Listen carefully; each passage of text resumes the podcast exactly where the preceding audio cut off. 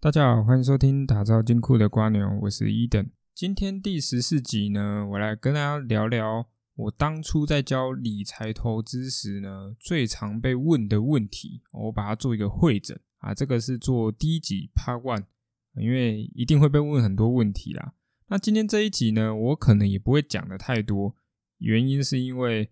哎，我这个小弟我啊，原本有长智齿，然后这个智齿呢，一直以来都没有冒犯到我，也没有损害到我。但是呢，最近呢，突然发现这个智齿会磨到我侧边的肉壁，我不知道大家有没有牙齿，就是那种感觉，就很像什么咬破洞，然后你的牙齿呢又很调皮的，一直就在你吃饭的时候要一直磨那个破洞的地方，所以导致呢，我最近真的是。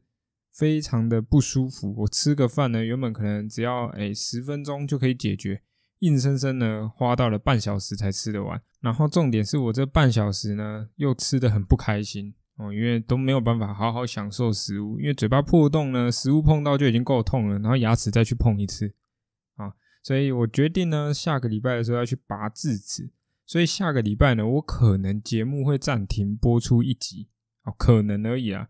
先看看我有没有拔完之后变仓鼠博士讲不了话。那如果有变成这样的话，那我们就可能抱歉，下个礼拜我们要暂停一集。OK，好，那我们今天第十四集呢，我们来聊聊，哎，我们前面所说到的那个题主题呢，就是我常被问的问题。Part One，第一个问题呢是有关于投资的问题，为什么我都不分析大盘？为什么我都不看大盘？其实我不是不看大盘，我也不是不分析大盘，而是我觉得呢，对于我们这种新手来讲，投资新手的时候，或者是不管是新手或老手啦，我觉得到后期的时候都会想到一个点，就是形势不好的时候，也就是上一集我有跟大家聊的“覆巢底下无完卵”嘛，对吧？形势不好的时候，大家都会被拖累，没有错。可是形势好的时候，你有跟着一起涨吗？我想这件事情呢，大家心里就开始有心知肚明了，心里有数了，对吧？形势不好的时候，大家一起死。那我们应该只要知道什么时候形势不好，那什么时候会形势不好，就等于是你股票已经在跌的时候，就是形势不好了嘛，对吧？但是如果今天大盘在涨的时候呢，你的股票并不会形势大好，那你再怎么看大盘，其实都没有用。所以呢，为什么我不分析大盘，我不看大盘的一个重点就是。请问大盘是怎么组成的？大盘其实呢，就是由我们这个台股一千多档的股票所组成的嘛。那那个组成的方式呢，就是依照每一个股票呢，在这个大盘的比重有多重哦，去让大影响大盘的程度啦。那是不是呢？我就要去研究这一千多档。每一档呢，影响大盘的程度有多高？然后这一个股票呢，如果这个产业呢有多好的时候，会不会让大盘一起跟着涨上去？啊，那这样子讲白了，不就是又要回去先研究这个个股，然后先研究这个产业？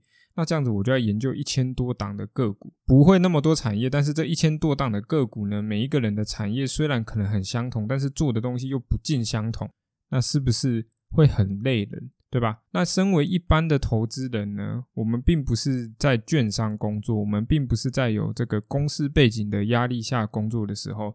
如果你真的很有兴趣，想要针对大盘来操盘的时候，估计呢，你也不会去分析大盘组成元素里面的所有产业会影响台股多少，估计都会用技术分析来分析大盘。对吧？我们最常看到的不就是一些财经节目呢？上面会有一些老师啊、投顾老师之类的，在分析大盘的走势。那分析的方法呢，不外乎就是用什么？用波浪理论也好，用黄金黄金分割率也好。抱歉，我真的嘴巴不是很舒服啊，所以讲话有时候可能会这个闹轰闹轰的，先跟大家说声抱歉了。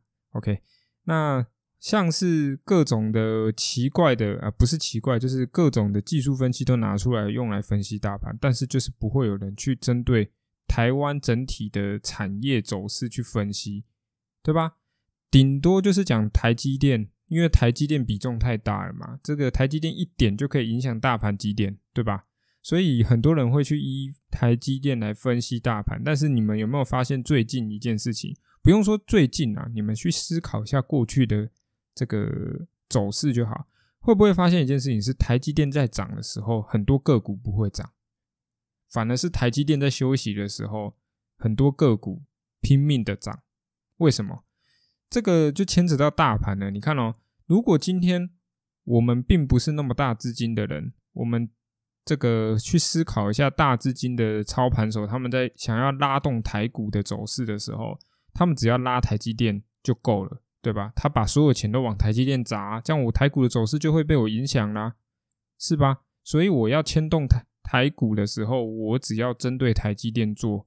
就 OK 了，所以这就是为什么台积电在大涨的时候，很多个股其实并不会跟着大涨，反而还下跌，或者是哎呈现一个盘整的状态。其实这个哦，让大家去思考一下，这个是一个近期呢，我觉得在台股上面一个不错的操作方式，就是如果你发现台积电在大涨的时候，你就要去注意你当初在研究的个股呢，是不是有开始拉回回跌的时候。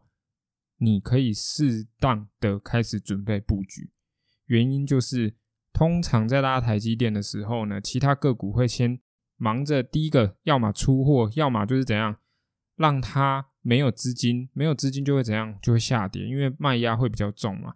那下跌的时候，就是那一些券商、那一些外资进场要买这些个股的时候。很长都会这样子哦，他们会拉台积电，然后其他的个股要么是出货，要么就是准备布局，对吧？那如果今天台积电在休息的时候，大盘还是在继续涨的时候，通常那个就是涨真的。什么叫涨真的？就是由其他的个股呢，持续的把台股往上 push，虽然 push 的程度呢不会来的台积电那么夸张哦，因为台积电随便动辄呢就把台股影响个好几百点，但是。很长的时候呢，就是很多个股大涨的时候，尤其是涨个二三十趴的时候，那个台股其实并没有涨多少，反而你还看到台积电在那边休息盘整。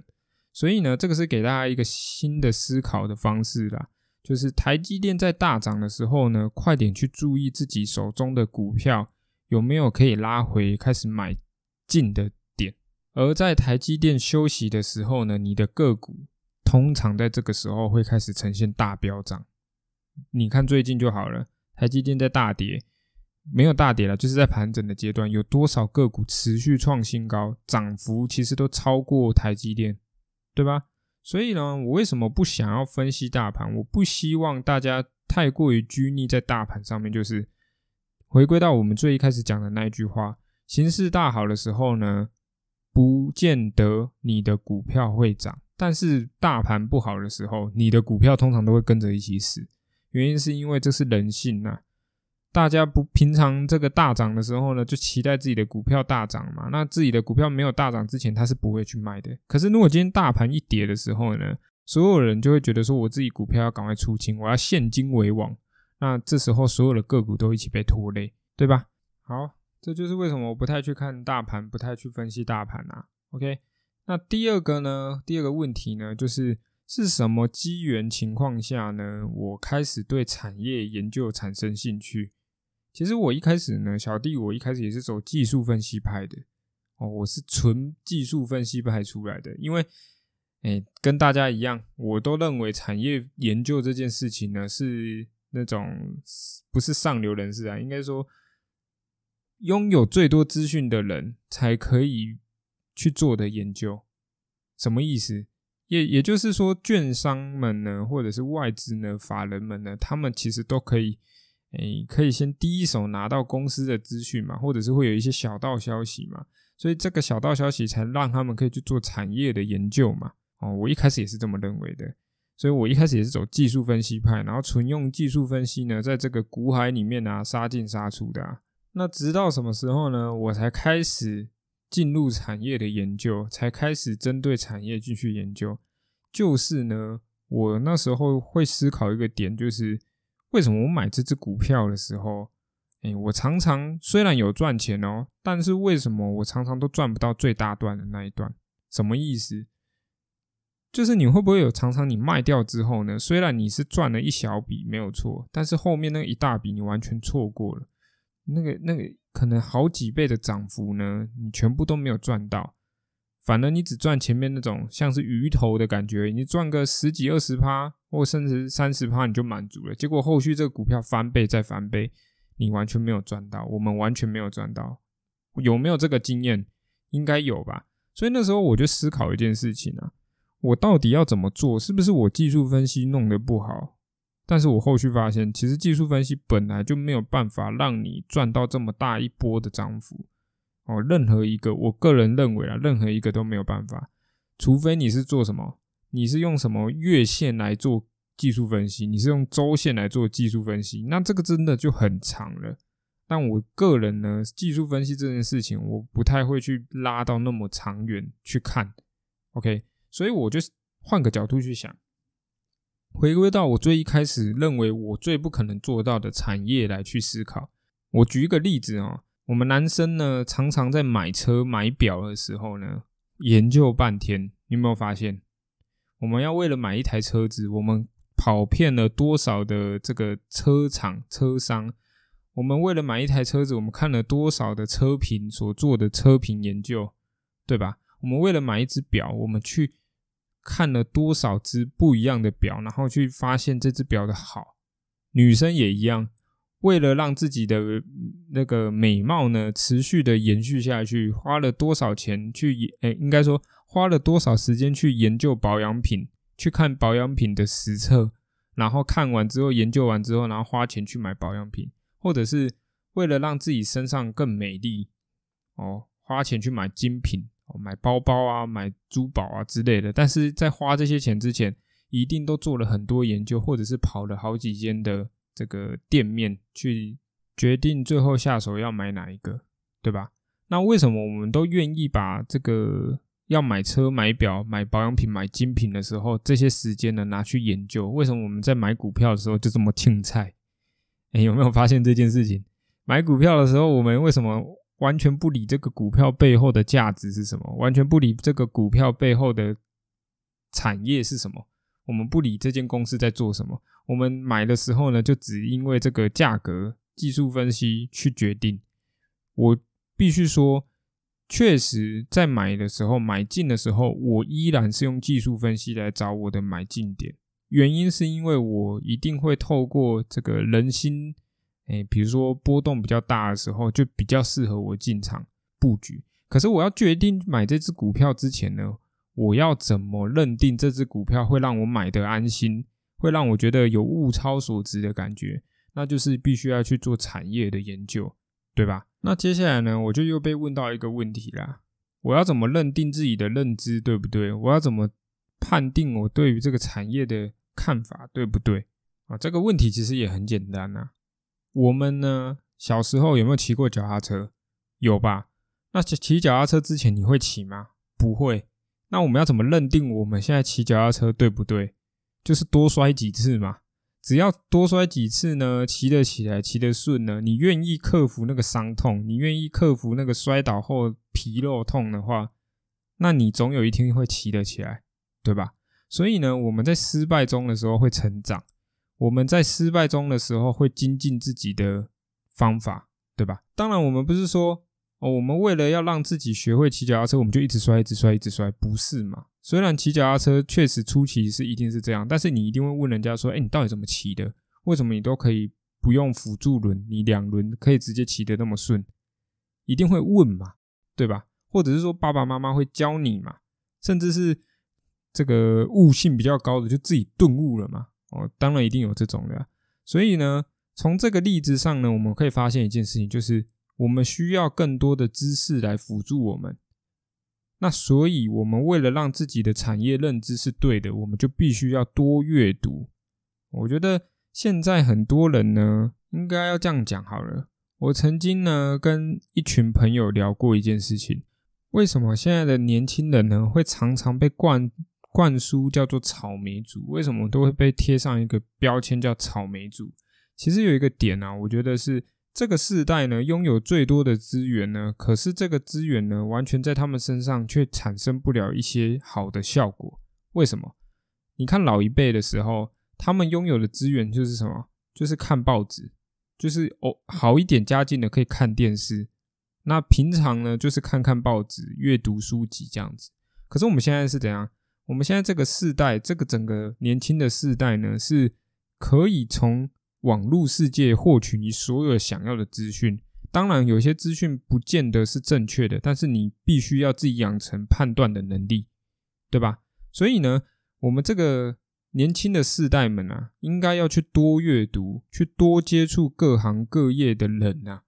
你可以从这些谈吐中，从这些文字中获取到很多的经验。那这个经验值呢，你可以用来研究产业上面。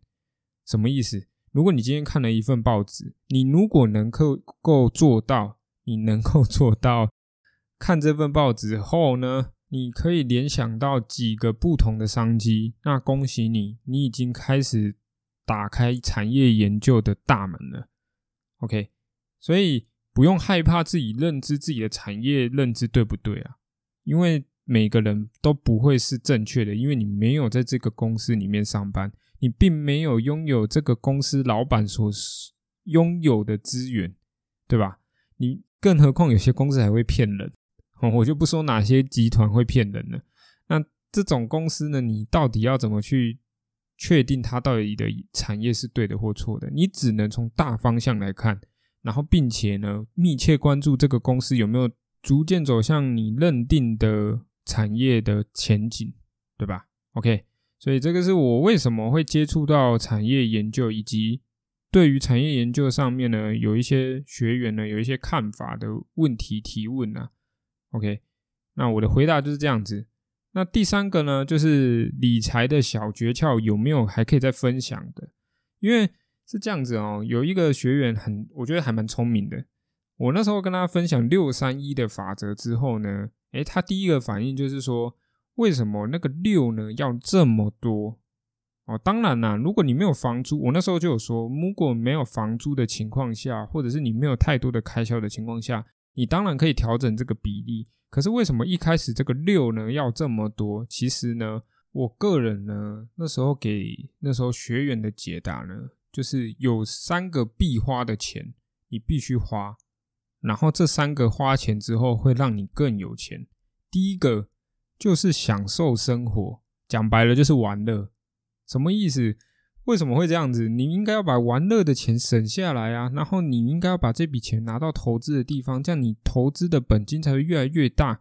那你尽早就可以享受退休的生活啊！为什么我还要花钱在想，在这个初期阶段还要享受生活，还要玩乐呢？其实呢，哎，这是我经历过好几次的修正之后呢，我顿悟的一件事情。我不知道大家有没有这样过，就是你。我们拼命的想存钱，然后为的就是我希望赶快累积很大的本金，然后享受退休的生活。结果呢，我们把享受生活的钱呢，全部都存了下来，把你原本可能会有的物质欲望呢，减少到零。那这时候会产生什么事情？就是你累积太久没有享受生活，或者是没有去稍微发泄掉你的。物质欲望的时候呢，你会酝酿一个前所未见的冲动消费的金额，什么意思？我好几次都会这样子，就是我很长存了很大一笔钱之后呢，然后就因为一个冲动性消费呢，把这笔钱全部吐出去了。原因就是因为我好久没有买东西了，我好久没有享受我的生活了，所以呢，第一笔钱呢，请你要花在。偶尔享受生活这件事情，当然啦，就是为什么要做这个规划，把所有的钱限制下来，你就最多就只能花到六这个字呢？啊，六六成的钱呢？原因就是因为我们当然还是要存钱，那你的享受生活呢，不应该要无条件的放大。OK，第二个，为什么要享受生活？就是你有了享受生活，你才会有赚钱的动力。还记得我节目最一开始第一集的时候，是在讲养成习惯这件事情。而养成习惯这件事情呢，有一个很重要的点，就是你必须要有动力。你如果没有动力的话呢，你是很难持续养成这个存钱的习惯。所以，偶尔享受生活这件事情呢，反而会让你越来越有钱啊！这个大家可以稍微去体悟一下我讲的这些话了。第二个呢？就是你必须把钱花在学习上面，也就是阅读。接触各行各业的人事物，这些学习方面可以让你提升自己技能的东西呢，你必须要花一点钱在学习上面。OK，所以你可能要去订阅什么某某杂志啊，或者是订阅某某报纸啊，甚至是哎，我要花钱呢进去这个行业里面去，可能学一些东西呀之类的，这些都是呢你应该要舍得花钱的地方。啊，第二个是这个，第三个地方呢，就是兴趣。什么意思？很多人哦，常常会把兴趣跟休闲活活动画上等号，就是打发时间的事情就是自己的兴趣，比如说打打篮球啊，或者是打打电动啊，或者是追追剧啊，把这些东西叫做兴趣。OK，其实兴趣不等于休闲活动，休闲活动有点像是什么？比如说我们拿看剧来讲就好了。休闲活动如果等于看剧的话，也就是打发时间。那兴趣就是什么？把看完剧的东西写成一个哎剧评好了，把它写把影片写成一个影评好了，然后你并且把这个分享到 YT，分享到你的个人部落格上面，这个就叫做兴趣。OK，你要把休闲活动转换成兴趣，让你有机会产生第二份的收入来源哦，也就是我们常常讲的被动收入。那如果你最后呢，把这个兴趣呢，这个所赚来的钱呢，等于你现在的收入，那你是不是就可以提早离开你现在的职场，并且透过你现在的兴趣去养活你的生活？那是不是常常就会讲到最后，就是你的工作要跟兴趣做结合啊？那这个就是所有人都应该要朝向的目标嘛。所以为了养成我们这个兴趣呢，或者是说。